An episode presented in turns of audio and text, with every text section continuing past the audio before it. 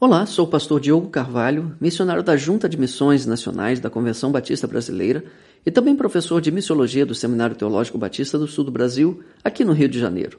Que bom que você está aqui mais uma vez escutando o podcast Pensando a Missão, de Missões Nacionais. Pensando a Missão.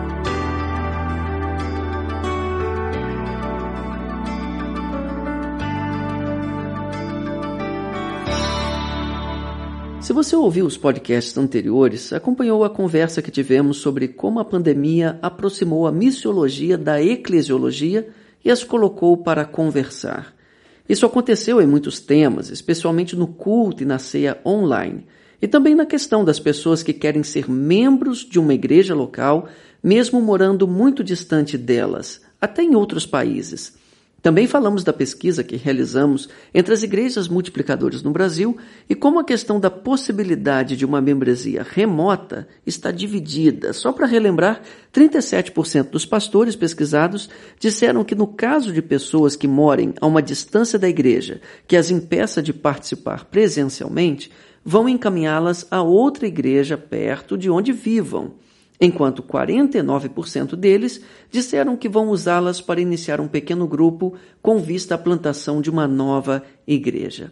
Percebam que há um certo incômodo com essa membresia virtual, misturado com a empolgação pelo avanço da igreja em outras frentes geográficas. Isso trouxe à tona outra questão, que, embora não seja nova, entrelaça as duas áreas da teologia a que acabei de me referir: missiologia e eclesiologia. Hoje, com a graça de Deus, falarei sobre igrejas multisite ou multisede e igreja satélite. Prepare seu coração. Há quem considere igrejas multisede e igrejas satélite a mesma coisa. Pode ser, mas eu costumo fazer uma diferenciação. Igreja multisede, na minha opinião, é uma igreja só, que se reúne em várias sedes. É parecido com a igreja que tem mais de um culto idêntico no domingo e incentiva os membros a escolherem um só. Mais de um culto ou mais de uma sede, a divisão da membresia em dois ajuntamentos só muda do critério de localização para o critério de horário, mas é uma igreja só, um corpo só, uma membresia só, reunindo-se em duas ocasiões ou em dois lugares diferentes. Geralmente a igreja multisede fica numa mesma área geográfica, que permite uma ou outra programação em comum, que reúna todos os membros na sede principal. Essa distância entre a sede principal e as demais sedes é relativa, mas em geral se trata de uma mesma cidade ou região metropolitana. Os membros, ainda que distribuídos em mais de um local de culto, pertencem à mesma igreja, que é uma igreja só eles permanecem ligados de alguma maneira a essa sede principal. Já conhecem, a visitaram e esperam visitá-la várias vezes durante o ano, em ocasiões especiais como congressos e outros eventos para a igreja toda. Como eu disse, a igreja multisede é uma igreja só, espalhada na cidade em diferentes templos ou locais de reunião. Igrejas satélites são outra coisa. Há uma igreja principal, a mãe de todas, que estabelece igrejas filhas, porém sem emancipá-las. As igrejas satélites são igrejas locais distintas com relação à igreja matriz, porém são governadas por esta. Quem planta uma igreja satélite está de fato plantando uma igreja, só que não autônoma. É o caso das mega-igrejas que começaram igrejas em outras cidades, estados e até países, sem nenhuma intenção de dar-lhes autonomia. A palavra final é sempre da igreja mãe, e a igreja satélite não decide por si só. Entre os batistas, acaba sendo uma espécie de sistema de governo episcopal dentro do congregacionalismo. Sei que o assunto é controverso e não quero de forma alguma jogar pedras em quem está frutificando. Não sou desses que fica por aí caçando heresias e criticando todo mundo que cresce, motivado por sentimentos ruins que nem vem ao caso mencionar. Mas sou batista, não porque meu pai é pastor batista ou porque é legal ser batista. Sou batista porque creio que a nossa eclesiologia é a que melhor representa o governo de igreja no Novo Testamento. Sou batista por convicção de fé mesmo. Lembra que semana passada falamos que uma boa eclesiologia é um pressuposto de uma boa missiologia? Acredito nisso de verdade. Por isso, creio que chegou o momento de tocarmos nesse assunto, o que espero fazer com amor e respeito, pautado na Bíblia acima de tudo. Como já notei no finalzinho do episódio passado, estou sempre aberto a contrapontos e não quero dar a última palavra. Pensar em missão é algo para fazermos juntos, certo? Então vamos lá. Quando falamos em plantação de igreja, um dos princípios de igreja multiplicadora, falamos em igreja no sentido neotestamentário, como os batistas a veem, isto é, como uma, entre aspas, congregação local de pessoas regeneradas e batizadas após profissão de fé. Fecha aspas. Essa é a definição trazida pela Declaração Doutrinária da Convenção Batista Brasileira, que ainda faz questão de lembrar que esse é o sentido de igreja que mais aparece no Novo Testamento. Igreja para um batista é, em primeiro lugar, a igreja local e depois a igreja universal, ou seja, a reunião de todos os crentes ao redor do mundo. De fato, desde a sua origem, os batistas têm entendido que Cristo é o cabeça não apenas da igreja em seu sentido universal, mas também da igreja local. Então, ninguém, seja um líder religioso ou organização, inclusive outra igreja, pode estar acima de uma assembleia local de crentes. Uma das primeiras confissões de fé batistas, a de 1611, diz com todas as letras: nenhuma igreja deve tentar impor qualquer prerrogativa sobre nenhuma outra. Esse sistema de governo eclesial é o que chamamos de congregacionalismo. Na verdade, há uma relação forte entre credobatismo, isto é, o batismo apenas para o que crê, e a autonomia da igreja local.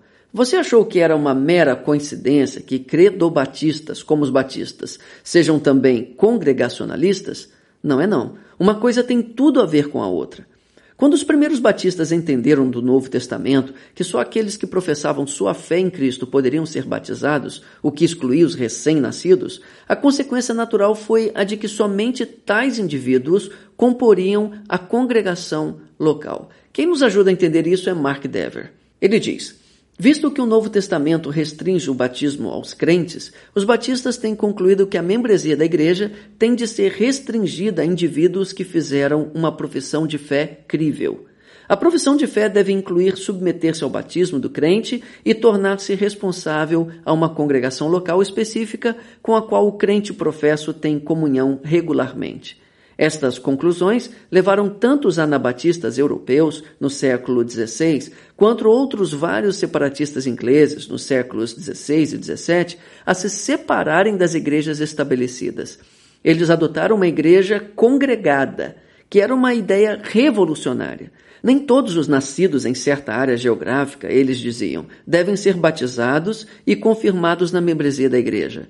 Em lugar disso, as congregações devem ser compostas dos fiéis que se reúnem voluntariamente com base em sua própria profissão de fé, desejosos de se reunirem com outros na mesma área e formar uma congregação cristã. Isso que nos ensina Mark Dever. Viram? Foi o credo batismo que levou os batistas à convicção de que a igreja local é o que há de mais importante em matéria eclesiológica. Acima dela, somente Cristo. Ele é o cabeça e ninguém pode tomar seu lugar. Isso foi ao custo de muita oposição e perseguição, prisões e até mortes.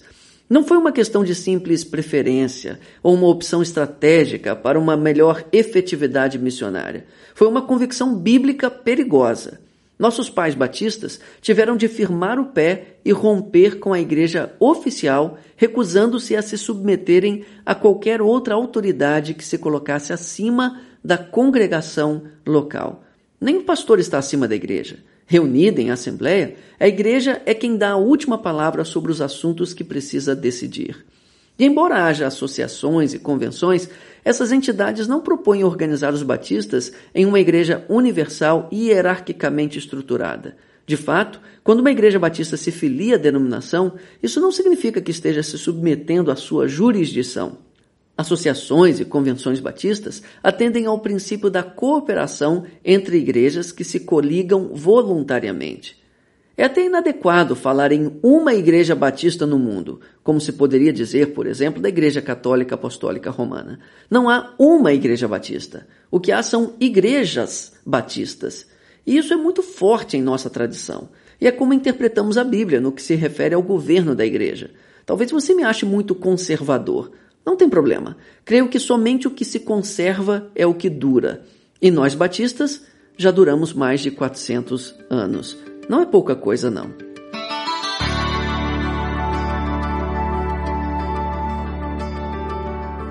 O que penso que acontece às vezes é que o princípio da autonomia local está tão entranhado em nosso jeito de ser que nem sempre percebemos a importância e a profundidade dele. Bem, o peixe não sabe que está molhado.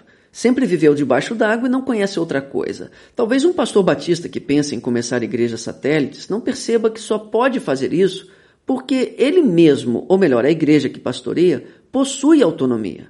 Alguém lhe concedeu autonomia em algum momento e agora nem a associação, a convenção estadual ou nacional, nem a igreja mãe, ninguém vai impedi-lo. A igreja é autônoma, não é? Fazer o quê?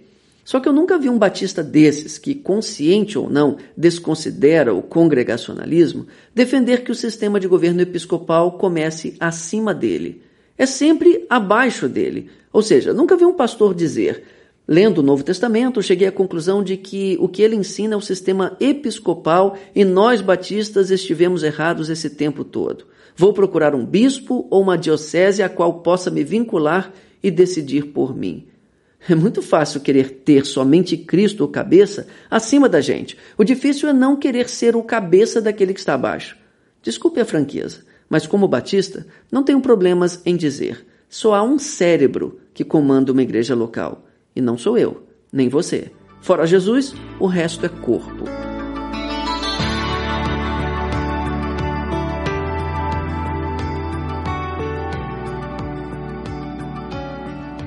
Fica aqui então meu apelo a quem está pensando em iniciar igrejas satélites. Não aquelas que sejam apenas sedes de uma mesma igreja em uma região metropolitana. Estou falando de verdadeiras igrejas locais distintas da sede principal, porém não autônomas.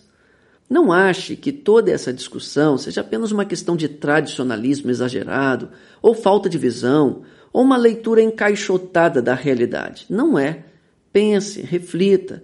Vamos encontrar um caminho para uma multiplicação saudável de igreja dentro de nossa própria eclesiologia. Não chegamos até aqui? Deve ter um jeito. Há muitas experiências boas de plantação de igrejas batistas, autônomas como devem ser, organizadas no tempo certo e que cresceram e se multiplicaram. Missões Nacionais têm 113 anos de experiência nisso. Pensando bem, é muito bom ser batista. Só estamos discutindo isso porque somos batistas, não é mesmo? Em que sistema, se não o congregacionalismo, teríamos abertura para debater essas coisas? Ah, mas tem presbiterianos e episcopais criando igrejas satélites. Não duvido, mas para terem feito isso, tiveram de romper com o sistema primeiro. Ou seja, tiveram de ser separatistas com relação à sua denominação de origem. Congregacionais em essência o que nossos precursores batistas tiveram a coragem de ser há mais de 400 anos. E é por isso que estamos aqui. Nós saímos na frente. Orgulhe-se disso. Não abra mão de ser batista. É bom, é bíblico. Até o próximo episódio. Deus o abençoe.